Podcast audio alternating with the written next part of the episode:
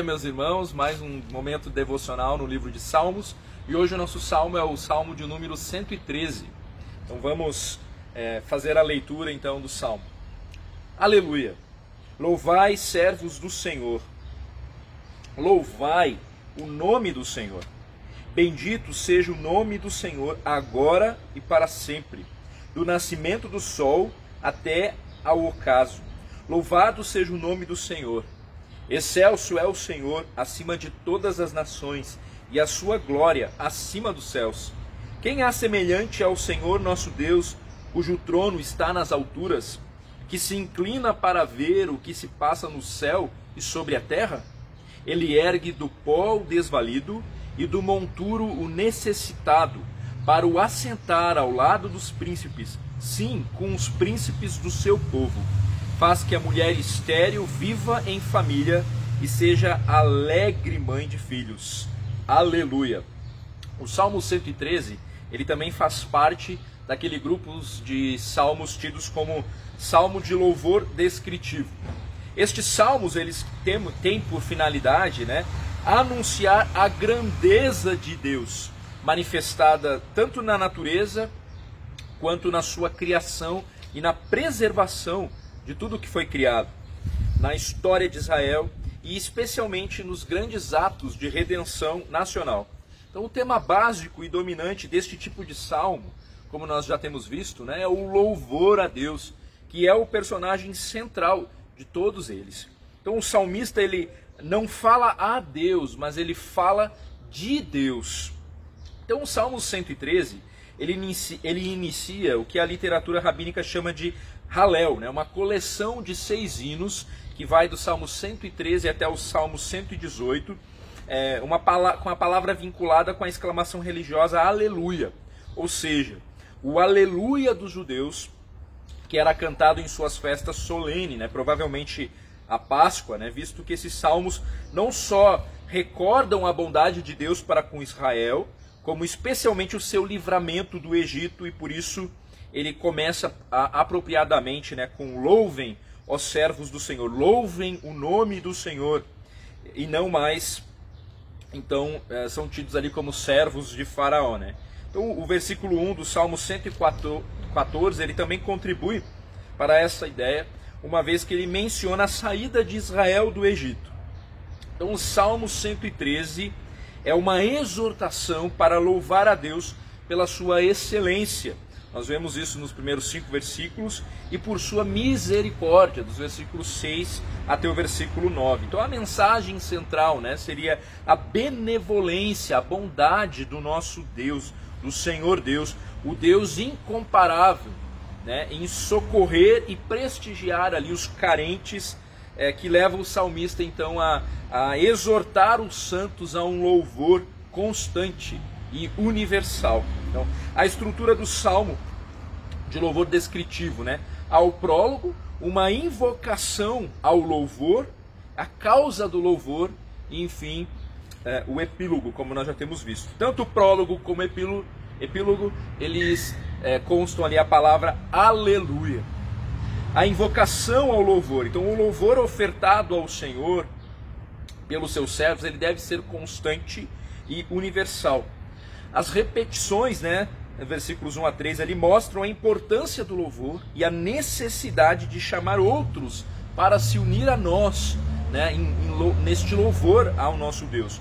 O louvor ofertado ao Senhor pelos seus servos deve ser constante, desde agora para sempre, e universal, do nascente ao poente. A causa do louvor aqui apresentada pelo salmista, né? devemos louvá-lo pelo seu infinito poder, porque ele está exaltado acima de todas as nações e acima dos céus, versículo, versículo 4.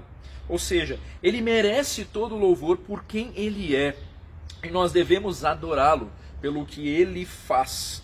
Então, ao se inclinar para é, contemplar né, o que acontece nos céus e na terra, Deus demonstra ali a sua providência.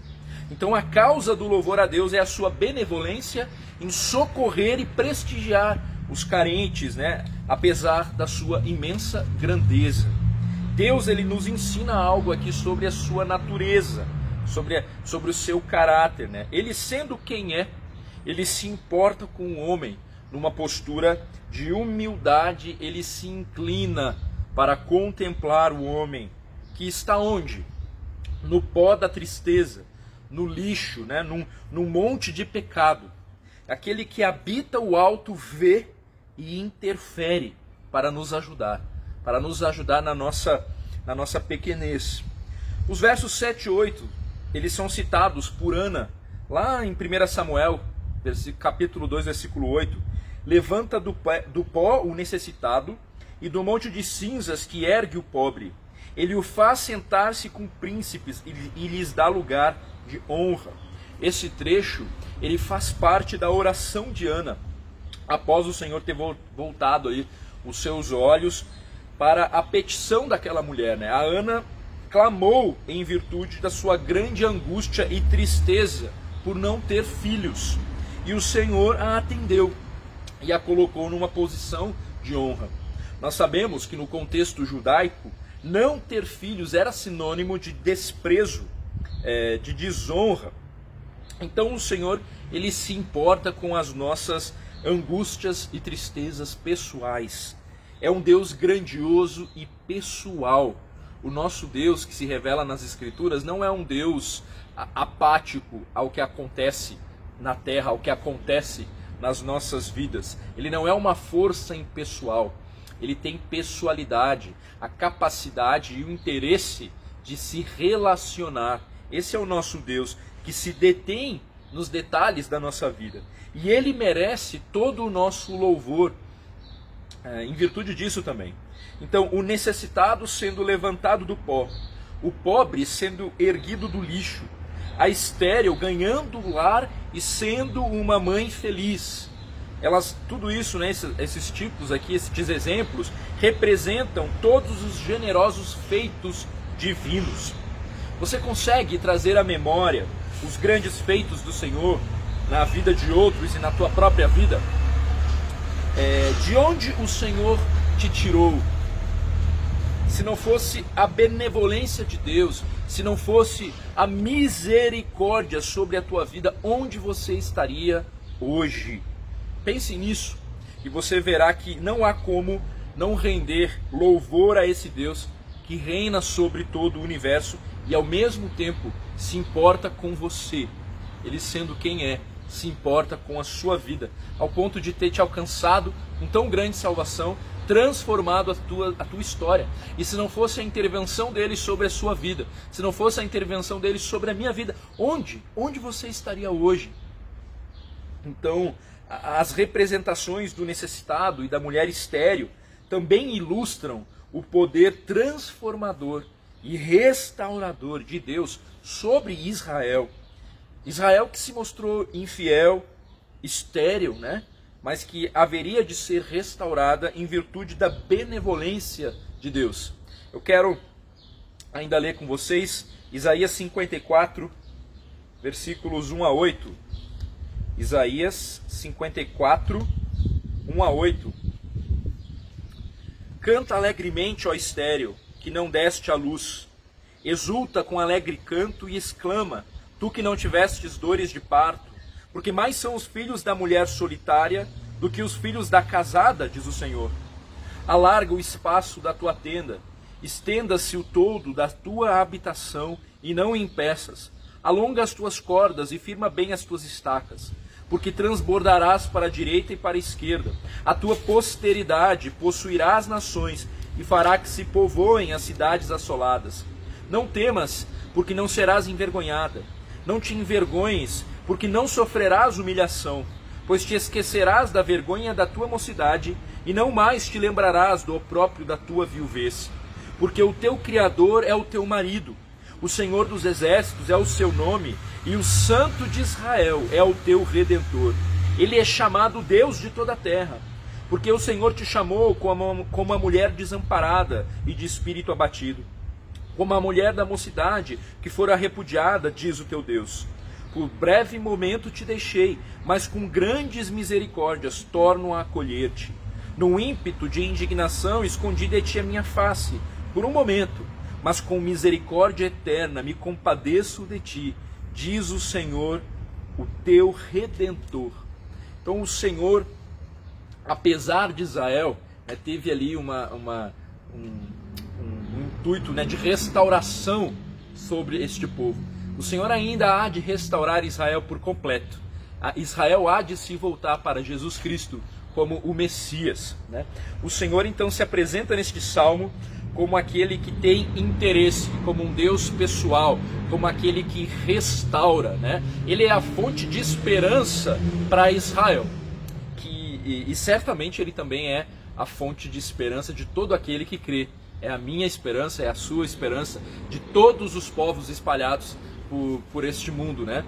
Todo, todos, todo povo e nação há de se dobrar diante do nosso Deus. Ele é digno, portanto, de toda honra, de toda glória. Que nesse dia e durante essa semana você possa estar meditando um pouco mais ainda neste salmo, Salmo 113, e que ele te ajude a você olhar também para tudo o que o Senhor tem feito na sua vida, para a maneira como ele se inclinou sobre você, os seus olhos sobre você, sobre a sua história, e tem te restaurado, tem te dado nova esperança em Cristo Jesus. Então, olhe para o Senhor, é, ele é digno de todo louvor, de toda honra, acima das circunstâncias. O Senhor, ele já nos deu tudo o que nós precisamos em Cristo Jesus. Eu e você recebemos tão grande salvação em Cristo que não há nada de bom que possa acontecer na nossa vida que se compare a essa grande bênção sobre nós e também não há nada de ruim que também possa se sobrepor sobre as nossas vidas, né? Que se compare ao livramento que Deus nos deu do inferno. Então, quando nós olhamos para a melhor coisa que nos acontece nessa vida, ela não se compara ao céu maravilhoso e à presença do Senhor agindo em nós e o que está separado para nós para a eternidade. E quando nós olhamos para a pior coisa que possa nos acontecer, ela também não se compara é, ao inferno, de onde nós fomos resgatados, retirados, é, livres, né? É, desse caminho de morte que, estava, que está preservado para todos aqueles que não creem. Então olhe para a cruz. Na cruz, todo, toda a nossa perspectiva ela é realinhada. Toda a honra e toda a glória seja dada ao nosso Deus. Há motivos para nos alegrarmos, para bendizermos ao nosso Deus, para termos um coração submisso ao seu querer à sua vontade.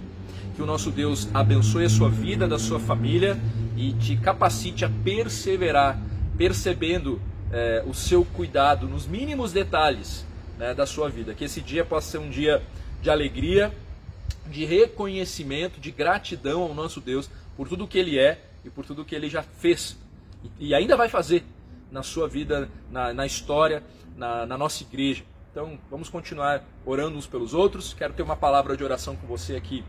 Então Deus te abençoe. Bondoso Deus, muito obrigado por tua fidelidade.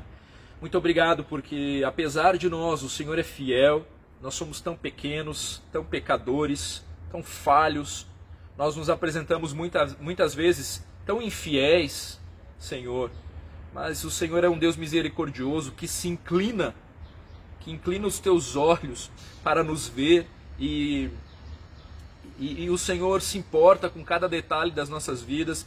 O Senhor tem mudado a nossa história, nos dando tão grande salvação nós queremos viver de acordo é, com este propósito, que, com o propósito que o Senhor tem para as nossas vidas, de te dar toda a honra, de te dar toda a glória. Eu peço a tua bênção sobre a vida dos meus irmãos, peço que o Senhor os renove, renovem a sua esperança, colocando os olhos deles na eternidade. Que cada um de nós, no dia de hoje, possa estar realmente olhando para a cruz e percebendo é, que graça maravilhosa foi derramada sobre nós que nada se compara, que nada é, pode nos afastar do Senhor também, nós te louvamos por isso. Então, abençoa a vida dos meus irmãos nesse dia. Esta é a minha oração é, e clamamos por nossa igreja, clamamos por nossa nação, que o Senhor tenha misericórdia de nós. Sabemos que o Senhor não é, que o Senhor não nos esqueceu, que o Senhor tem olhos atentos e que o Senhor está cumprindo com o teu plano soberano. E a Ele nós nos submetemos a Ti, Senhor, porque o Senhor é digno da nossa total rendição, da nossa total entrega. Em nome de Jesus nós oramos. Amém. Amém, meus irmãos. Deus abençoe e até uma próxima.